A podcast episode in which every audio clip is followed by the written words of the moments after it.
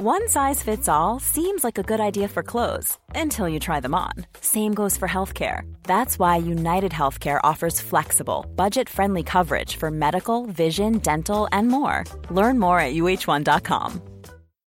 Millions of people have lost weight with personalized plans from Noom, like Evan, who can't stand salads and still lost 50 pounds.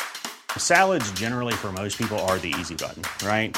For me, that wasn't an option. I never really was a salad guy. That's just not who I am. But Noom worked for me. Get your personalized plan today at Noom.com. Real Noom user compensated to provide their story. In four weeks, the typical Noom user can expect to lose one to two pounds per week. Individual results may vary. Many of us have those stubborn pounds that seem impossible to lose, no matter how good we eat or how hard we work out. My solution is PlushCare.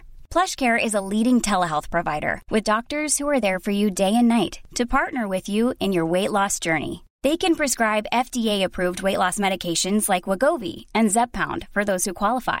Plus, they accept most insurance plans. To get started, visit plushcare.com slash weight loss. That's plushcare.com slash weight loss. Il y a de cela bien longtemps, un groupe de jeunes filles jouait loin de leur village. Mais une famille d'ours, les repérant sur leur territoire, les aurait prises en chasse. Dans un effort désespéré pour échapper aux animaux, elles se seraient hissées sur un gros rocher, se mettant à implorer le grand esprit de les aider.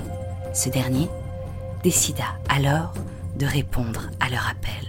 Sous l'intervention du grand esprit, le rocher se mit à grandir, grandir, grandir encore, jusqu'à atteindre le ciel. Les ours essayèrent tout de même d'atteindre les jeunes filles, laissant alors de profondes marques de griffes sur les flancs de la pierre.